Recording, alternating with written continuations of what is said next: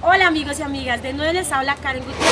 Estoy a cargo del programa ECU, del proyecto Redes Colaborativas y Artes, liderado por la organización Juvenil Nuestras Raíces, con el apoyo de la Fundación Yauquín y Catá y Redes de Juventud, Territorio, Memoria y Paz. Y hoy quiero que me acompañen a preguntarle a la gente qué piensan de la cultura china en Colombia. ¡Vamos! Ahora quiero que conozcan al representante de la cultura china en Colombia. Hola, muy buenos días. Eh, mi nombre es Jaime Alejandro Restrepo Rodríguez. Yo soy pues colombiano, pero por cosas de la vida estuve en China, estuve viviendo en China ocho años, eh, apliqué una beca durante el estudio de mi carrera y terminé pues estudiando un año de esa beca, pero por cosas de la vida ya mismo duré muchísimo más tiempo en, en China. Entonces después estudié lo que es Historia Universal y posteriormente fui profesor de español en uno de los colegios de, de la ciudad de Tianjin, que fue donde pues, estuve principalmente. Después de toda esa experiencia, porque pues, yo tenía mucha experiencia, por ejemplo, con los niños, eh, de que pues Colombia siempre no lo tienen como en buena imagen, a veces ni siquiera conocían en el mapa dónde estaba, eran cosas muy graciosas, porque yo llegaba a China y por ejemplo cuando iba a cambiar el dinero y todo, el mismo, los mismos del banco se demoraban ubicando dónde estaba Colombia y les daba como vergüenza preguntar, pero después ya uno entendía que era el problema que estaba pasando ahí, entonces era un poquito gracioso. Entonces los chicos siempre, pues cuando yo empezaba a hablar de la parte de Sudamérica, siempre se relaciona lo que son los países grandes como Brasil, lo que es México, lo que es Argentina, Chile, pero Colombia casi no lo conocían. Y si algunos lo conocían, conocían enseguida que si enseguida le preguntaban que se ha consumido drogas, que como la prostitución, que bueno, la parte como mala que se tiene del país. De ahí fue que empecé como a conocer o a dar a conocer que Colombia tiene muchas cosas bonitas allá en China. Y empezó como ese proyecto cuando regresé acá a Colombia, a terminar con la carrera profesional que había aplazado acá.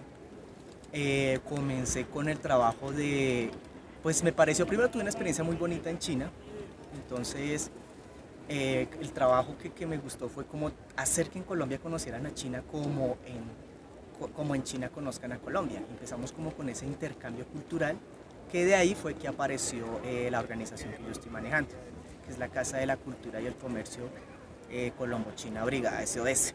De ahí pues se desprenden varios proyectos y ahí estamos como haciendo dos pautas principales. La principal de todas es la cultura, o sea, el intercambio cultural entre China y Colombia, pero lógico que necesitamos un respaldo que la parte comercial, entonces es por eso les llamamos la Casa de la Cultura y el Comercio Colombo-China, porque pues, necesitamos un músculo para podernos mover como casi todo.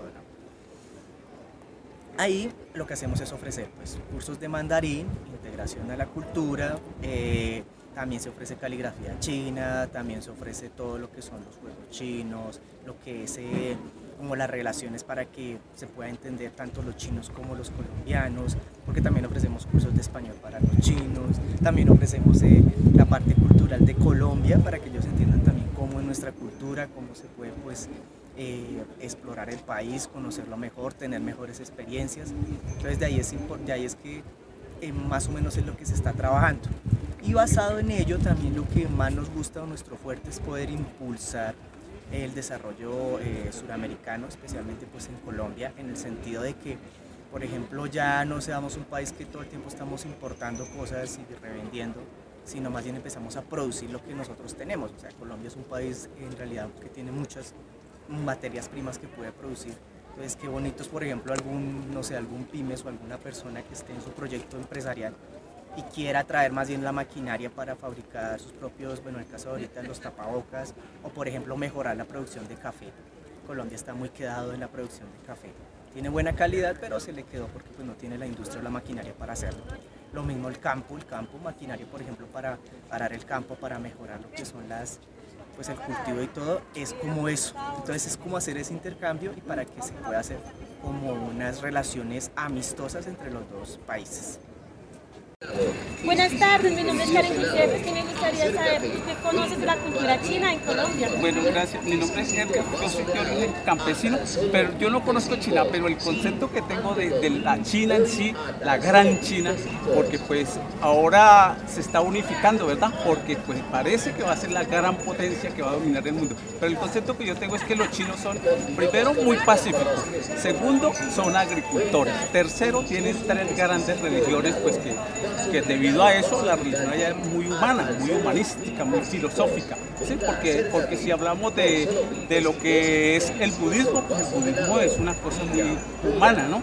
Lo que es el confucianismo también es una, una filosofía y lo que es de, de Lao es otra gran filosofía. Entonces, para nosotros, nosotros somos una cultura como ligera, pues porque nos tocó la religión católica, entonces somos muy diferentes, pero para mí soy muy pacífico, muy, humano. Y lo otro que yo he visto es porque yo no, no sé artes marciales, pero como hobby me gustan las películas de artes marciales, de Bruce de todos esos grandes campeones y, y hoy en día, por ejemplo, la, el, el arte marcial está ligado como a la religión de ellos, ¿no? Las películas que hemos visto aquí del Shaolin y toda esa vaina, los templos sagrados y de todo, y pues de, de allá viene como esa afición. Entonces para mí yo soy un admirador de la cultura china en todos sus campos. Muchísimas gracias por tu opinión, con permiso. Listo, bueno, que esté muy bien, hasta luego, que Buenas tardes, amiga. Me gustaría saber, ¿tú qué conoces de la cultura china aquí en Colombia? Bueno, lo típico de la cultura china, pues el arroz chino, ¿no? Pues eh, a todo el mundo le gusta el arroz chino y todo eso, pero igual yo no como consumo carnes. De hecho, a mí no me gustan las comidas chinas porque a, mucha gente le gusta, pero es que tienen vainas que... La carne, por lo menos, no sé de dónde vendrá esa carne, porque no es carne normal una carne así larga, así como, como soplada, ustedes no entienden. Pues tampoco estoy despreciando, ¿no? Y aparte de la gastronomía, ¿conoces algo más? De los chinos, pues su ropa. Ah, yo sí compro ropa china. Me gusta la comida, no, porque tanta enfermedad y tanta cosa que ellos consumen, pues nada. Pero la ropa divina. Pero la ropa sí. Pues que no debería comprarla porque tenemos que apoyar nues- nuestras vainas, pero ¿sabes qué? Por falta de dinero compramos chino, ¿no? Ah, ok. Eres muy amable. Muchísimas gracias por compartir tu opinión Bueno, mi reina, gracias. Ahora vamos a conocer los juegos de la cultura china. Bueno, entonces, estamos acá con este jueguito que es típico en China y en el mundo, podríamos llamarlo que es el ajedrez. Lo que pasa es que este es ajedrez chino. ¿Cómo son las reglas? Las reglas son más o menos parecidas a nuestro ajedrez, pero tiene otra serie de cosas más complejas. Digamos, estos que están acá, que serían los soldados, para nosotros serían los peones, los que podemos observar acá. Pero acá se le agrega algo nuevo. Estos que están acá son cañones. Y acá tendríamos, acá tendríamos las torres, que se mueven igual que en el ajedrez que nosotros conocemos en Occidente. Y acá tendríamos los elefantes. Los elefantes, este es caballo acá y este es elefante acá. Acá tendríamos el caballo, que se mueve igual que nuestro ajedrez, que es en L. Y acá sí ya tendríamos el elefante. El elefante no lo tenemos en nuestro, en nuestro ajedrez, pero acá pues tiene una serie de reglas que se mueve más o menos como, como en los alfiles, pero solamente dos cuadritos, según pues la disposición del, del animal. Y estos dos que están acá se llaman guardas del emperador. ¿Y Su no movimiento. tenemos reina? Y no tenemos reina. Pues, qué machismo. pues. No, pero Sí, ¿dónde está la reina? bueno, estos son las guardias, entonces que están dos mujeres para no pelear. Ok, me parece. los guardias del emperador. Y el emperador y los guardias solamente se pueden mover dentro de esta X que está acá, que es el palacio. Estos se mueven como alfiles. Y este, eh, pues se mueve de cualquier forma, pero dentro del palacio. Más o menos como el rey de, de nuestro ajedrez occidental, pero solamente dentro del palacio, no pueden salir acá. Ah, ok. Y así más o menos es como se juega. Como podemos ver, acá cambia un poco la caligrafía, a diferencia de esta, porque pues son dos formas de escribir diferente el poder reconocer la, la lectura de los soldados. Porque pues el chino lo que son ideogramas son un poquito más complejos la, la lectura. Ok, ¿y este? Y este que tenemos acá, este se llama Mahjong. Mahjong es como, podríamos decir que pareciera un dominó chino, un dominó chino, en principio, a simple vista, pero es mucho más complejo, hagamos de cuenta que son como cartas convertidas en fichas. Entonces, por ejemplo, estas que son las tortas, estos que son números.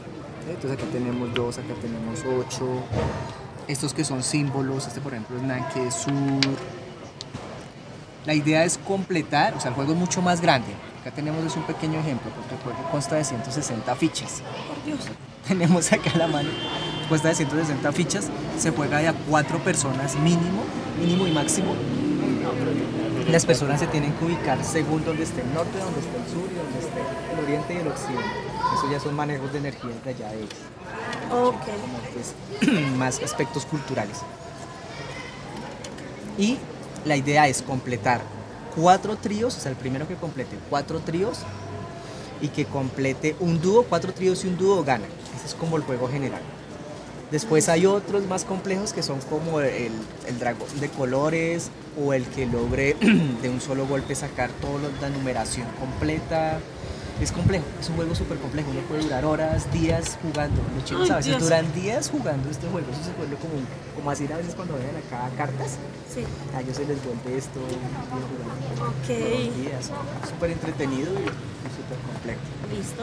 Eso es como lo más popular que más o menos se juega en China, pues hay otros juegos, pero esos son como los más tradicionales. Quiero ver el otro, quiero ver el otro. Vale. Bueno, acá tenemos eh, un tablero de escritura. Este pues eh, lo, lo utilizan normalmente los chinos para hacer la práctica de lo que es la caligrafía china.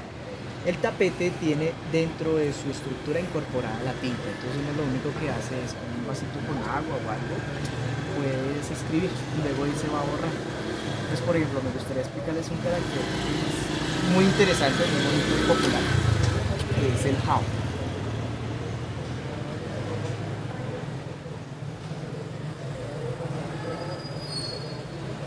¿El how qué significa? El how significa bien. Bien. En España. ah, Significa bien. Cuando estructuramos ese carácter, ellos tienen ideogramas. Ideogramas es que ellos, según cómo veían o cómo se les venía a la cabeza el significado, lo escribían. Entonces, ¿qué pasaba acá? Digamos, este que está acá, que es mujer solito, si lo escribimos acá solito, es mujer. Se pronuncia nu, ¿Se mujer. pronuncia qué? Nu. Ah, Ellos tienen tres tonos, cuatro tonos, cada uno haciendo una pronunciación. ok. Y este es solito es su, que es hijo. Entonces, no sé si pues, no se alcanza a ver de pronto la imagen o de pronto mientras lo vemos, uno ya de la, de la, pues de la experiencia uno ya los aprende a ver. Pero es como, por ejemplo, si ya le coloco una cabecita, es como una mujer con su bastoncito. O sea, acá le coloco una cabecita en sus manitas, es como niño. Veo que esa es la pues, lógica, sí. todo tiene lógica. O sea, no es escribir así como. Entonces, cuando la mamá está con su hijo, está bien. Y de ahí es donde viene la filosofía de ese carácter de bien, que significa how, bien, ok, bueno, vale. Y esa es la filosofía del how. Otro muy bonito, que es el de la risa. No lo escribimos así, no. Entonces, el de la risa de ellos es este. Pues tiene una parte que es boca, bajo el techo y otra boca. Entonces serían varias bocas. Así sería como la risa de ellos. Ahí está la risa en desorden. Ese sería el jajaja. ¿Qué representa? La boca representa eh, como la persona, como la comida. Y el techo significa la casa, entonces significa que si todos están en familia están felices y por eso es jajaja. Ok. Súper. Y más o menos así es que funciona. Gracias por compartir eso tan bonito con nosotros, Jaime. No, de nada, ¿no? Bienvenidos siempre. Eh, pues a los que estén interesados también les decimos, estamos ubicados en la carrera 109A, número 81 a 29, por los lados de Bolivia Portal 80, pues para que también sigan conociendo la cultura y no, gracias a ti también por la invitación y todo. Nos veremos en otra oportunidad. Nos veremos en otra oportunidad. Vale, claro que sí.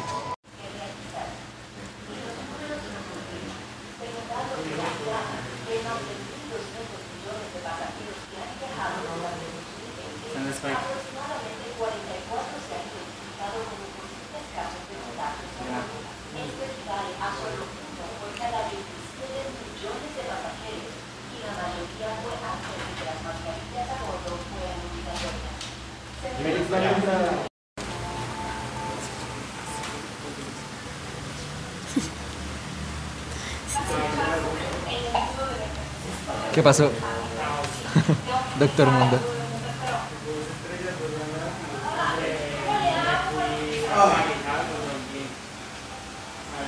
Ay, no, no puede pasar.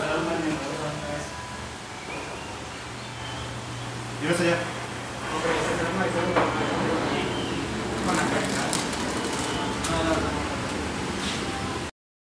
Bueno, en este momento podemos apreciar una partida 2 versus 2 en donde podemos apreciar lo que son los summons o convocaciones de poderes habilidades y lo que son las runas en donde los campeones adquieren distintas facciones para hacer su campeón un poco más fuerte.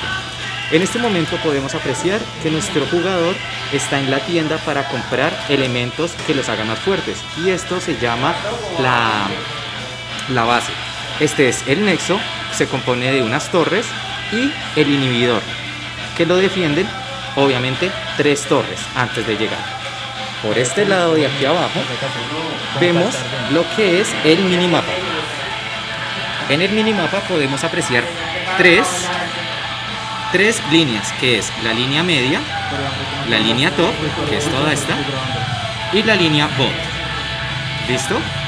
Se componen de cinco campeones, en este momento son 2 versus 2. Como podemos apreciar, en esta partida vemos a unos jugadores 5 versus 5 destruyendo un inhibidor y batallando para ver quién gana la partida y en este momento después de que rompan el nexo poder decir un GG, o sea, un buen juego, good game. En este momento vemos que nuestros jugadores van ganando la partida y obviamente, pues después de ganar, va a decir en nuestro momento una gran victoria.